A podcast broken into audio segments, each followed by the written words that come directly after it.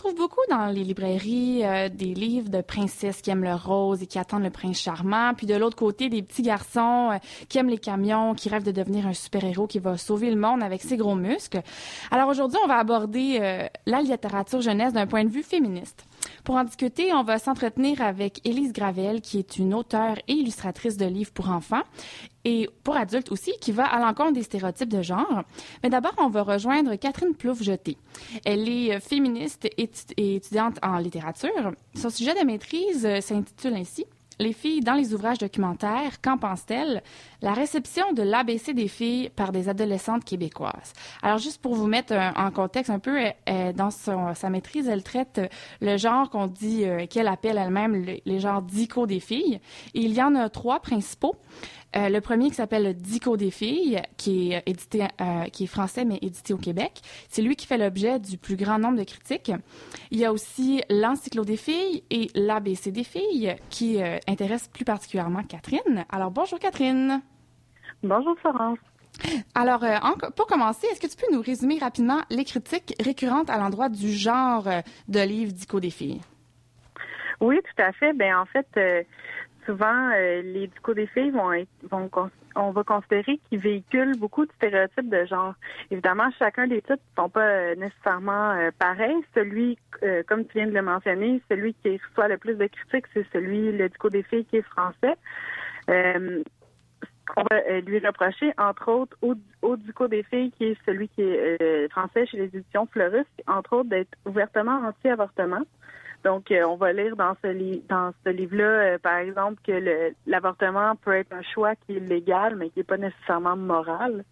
Euh, donc, ça, ça peut être problématique. Puis, certains le, le discours des filles, entre autres, va alimenter aussi la culture du viol, c'est-à-dire qu'ils vont souvent aborder le, euh, les, les, questions de, de, sexualité, entre autres, en normalisant des comportements par, de, de garçons. Euh, par exemple, que c'est normal qu'un garçon ne comprenne pas bien euh, les comment dire les quand il y a quand des quand il y a des relations sexuelles par exemple, le garçon va pas bien comprendre les euh, les messages de la fille, c'est comme normal que si la fille veut euh, donc vous voyez ce que je veux dire? Oui oui, tout à fait. Et selon toi, est-ce que ces ces messages-là comme sexistes comme tu dis ou des messages qui sont plus positifs et féministes, est-ce que ces messages peuvent avoir un impact important sur les adolescentes et les jeunes filles? C'est une question qui est complexe parce que euh, dans les études en communication, on s'intéresse souvent aux effets. On va parler, par exemple, est-ce que de voir de la violence à la télé, ça va faire que les gens vont reproduire cette violence-là? Puis, ma réponse par rapport euh, au message sur les filles, euh, ce serait oui et non, parce que euh, je crois que les représentations sont vraiment importantes. Puis les ils peuvent influencer les mentalités. Donc, si on perpétue des stéréotypes, ben ça va contribuer à perpétrer ces stéréotypes-là. Euh, et aussi, une des informations qui est vraiment importante, c'est euh, quand il y a des informations qui sont littéralement erronées, ça arrive dans la BCD, euh, pardon, dans le discours des qu'ils vont dire, par exemple, que avoir des relations sexuelles tôt, ça peut causer le cancer du col de l'utérus, par exemple. Ben, quand on va affirmer des informations qui sont erronées, ben c'est des, ça peut porter à confusion et mal informer en fait les jeunes. Par contre, pourquoi je dis que non, il n'y a pas nécessairement d'impact, c'est parce que les filles, en tout cas les filles que j'ai rencontrées, puis je crois les filles en général, ne vont pas hésiter à remettre en question euh, des contenus qu'elles vont trouver euh, incertains. Euh, elles vont quand même souvent, ce que j'ai remarqué, c'est qu'elles accordent le bénéfice du doute. Il y a des filles qui m'ont dit, ben, quand je lis un livre comme l'ABC des filles, ben, je, je prends pour acquis que les personnes qui ont fait le livre vont ont, euh, ont fait des études. Donc, ils vont être capables. Mhm. Euh, par contre, moi, ce que j'ai envie de dire, c'est euh, les adultes aussi ont fait ça. C'est pas c'est pas seulement les jeunes. Quand on, lit un livre qui est édité, on s'attend à ce que l'information soit véridique, puis on ne on va pas nécessairement nous non plus chercher en arrière. Et donc, est-ce que, selon toi, on devrait arrêter de s'inquiéter face à ces ouvrages? Ben, pas nécessairement. Moi, ce que je pense, c'est que euh, les ados devraient avoir accès à de l'information de qualité, surtout à des, à des livres dans lesquels elles se reconnaissent. Donc, des livres qui présentent euh, un portrait inclusif et varié, puis surtout qui, qui présente pas une seule façon d'être une fille ou d'être un adolescent, par exemple. OK. Et, donc, toi, dans ton, euh, ton projet de maîtrise, tu as choisi de faire, euh, au lieu d'une analyse critique du livre, tu as choisi de recueillir les réflexions des adolescentes directement. Qu'est-ce qui a motivé ton choix? Euh, ben, c'est principalement ma, posture de, de chercheur, c'est-à-dire que moi, je m'intéresse beaucoup au Girlhood Studies, qui est un courant de, d'études qui a été beaucoup, beaucoup dans le monde anglais, mais il y a quelques études en français qui, euh, qui l'utilisent. Puis, euh, c'est en fait de vouloir donner la voix aux filles puis de visibiliser leurs expériences à elles. Donc, moi, j'ai un point de vue en tant qu'adulte féministe mm-hmm. qui a fait des études universitaires. Et puis, il faut pas minimiser l'expérience que les filles vont vivre. Et euh, chaque fille va faire une lecture différente d'un objet culturel. Donc, euh, ça veut dire que pour certaines filles, ça pourrait avoir un, ça pourrait renforcer des stéréotypes, par exemple, mais chez d'autres, elles, vont, qui sont déjà critiques, vont pouvoir, euh, au contraire, être critiques puis même vouloir réagir par rapport au contenu qu'elles vont lire. Et rapidement, en terminant, je te demanderais, est-ce que tu trouves qu'il y a une offre suffisante en littérature jeunesse pour informer et éduquer les filles selon des principes d'égalité et de diversité? Ben, euh, je trouve euh, qu'au Québec, c'est pas si mal, mais je pense que ça peut toujours être mieux. Ça peut toujours, on peut toujours avoir euh, des meilleurs livres. Puis je dirais là, en, terminant que moi, je me suis, là, j'ai parlé plutôt au début de, du Dico des filles, qui est l'ouvrage mm-hmm. français qui fait beaucoup, qui fait qui fait beaucoup controverse, mais par contre, le titre qui, était, qui, est publié au Québec, l'ABC des filles, lui, selon moi, est quand même beaucoup plus intéressant puis beaucoup moins problématique que le discours des filles. Euh, je sais pas si c'est le contexte québécois qui fait ça par rapport au contexte français, mais euh, mm-hmm. c'est quand même intéressant, mais en même temps, ça peut toujours être amélioré. Eh bien, merci beaucoup, Catherine. C'est très intéressant. On, te souhaite bonne chance dans, euh, dans tes projets futurs de maîtrise, puis on, on espère en savoir plus quand tu vas te rendre plus loin. Merci. Merci à toi. Et donc, on va tout de suite rejoindre Élise Gravel, comme je vous l'ai présenté plus tôt. Elle est auteure et illustratrice. Tu es là, Élise? Oui. Bonjour. Bonjour. Alors, euh, Élise, ses sujets de prédilection euh, sont, euh, comme elle me disait, le gaspillage, la surconsommation et aussi l'égalité des genres. Elle a récemment sorti un livre gratuit disponible en ligne. Il s'appelle Tu peux. C'est sur les stéréotypes de genre où on y trouve, et j'utilise ces mots, des filles qui pètent, des garçons sensibles, des filles drôles et des garçons qui prennent soin des plus petits. Alors, Élise, peux-tu nous raconter comment tu as euh, commencé ta carrière d'auteur-illustratrice? Ma carrière d'auteur, euh, c'était, euh, j'avais fait des études en graphisme, puis en sortant, euh, j'étais, j'étais intéressée par l'illustration, mais j'étais, j'avais pas de clients parce que j'avais pas de portfolio, puis que j'étais une inconnue totale.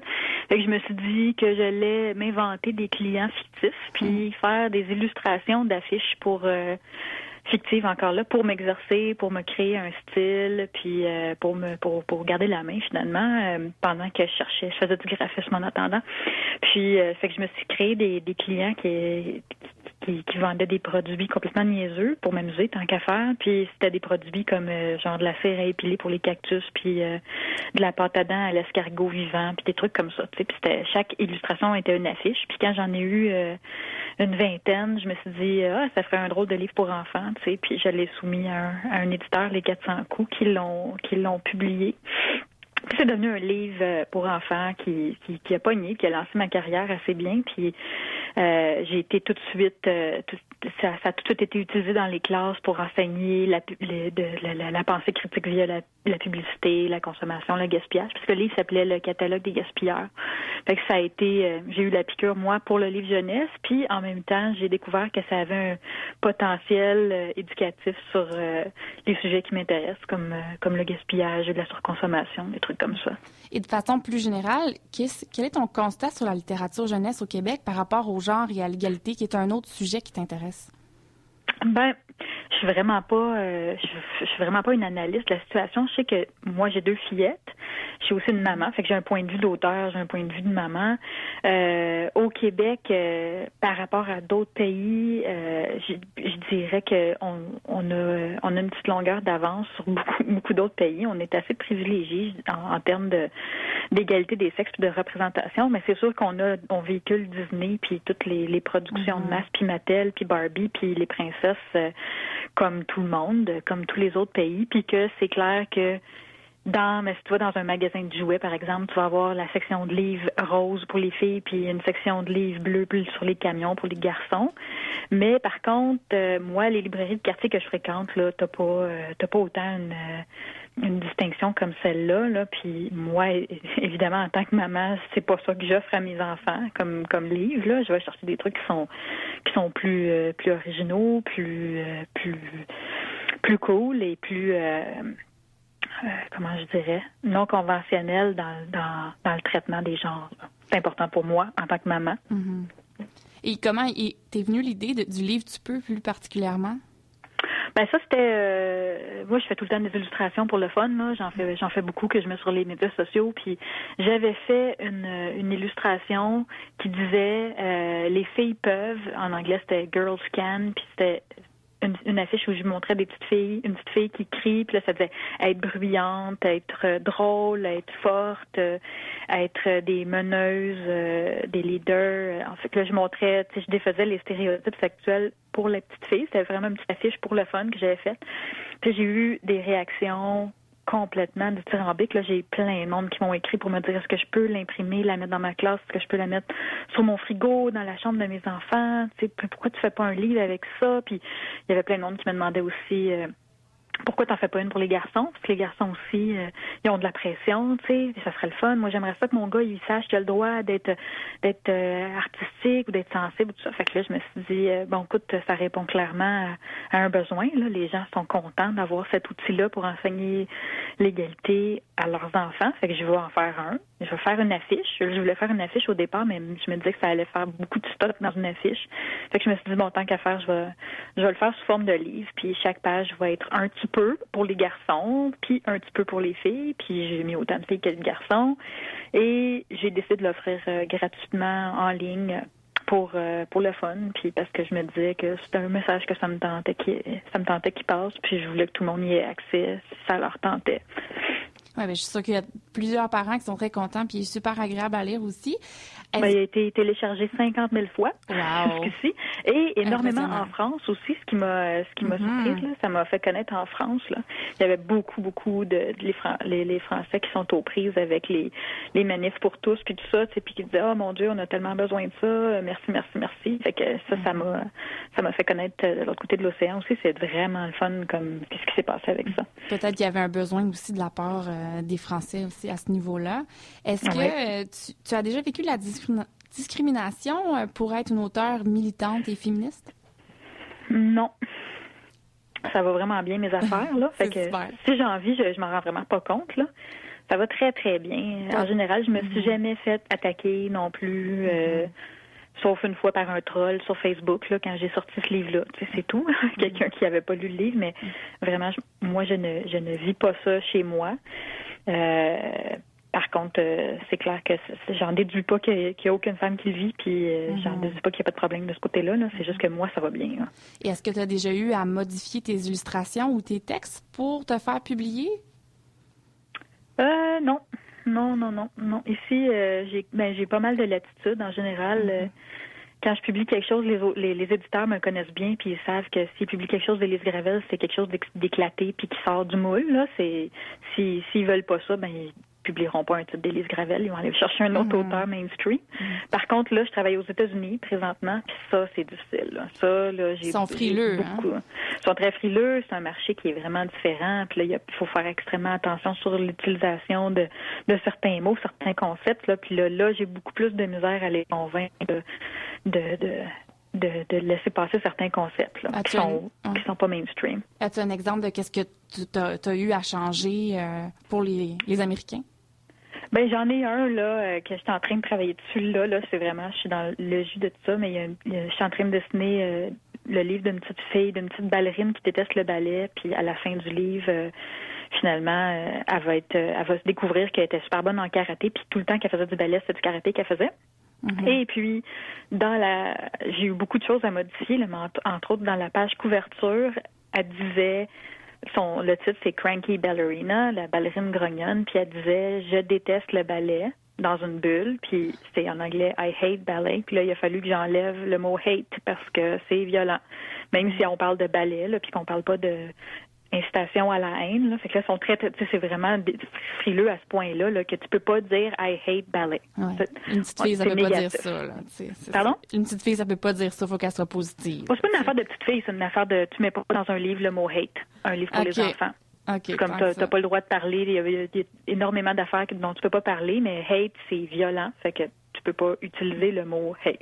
Bon, mais on est bien contente euh, qu'au Québec, euh, tu puisses avoir plus de latitude et on est aussi super content de t'avoir eu à l'émission euh, ce soir. Merci beaucoup, Élise. Merci à vous. Donc, je rappelle qu'on peut télécharger ton livre gratuit Tu peux sur ton site Internet et on remercie également Catherine d'avoir participé à l'émission.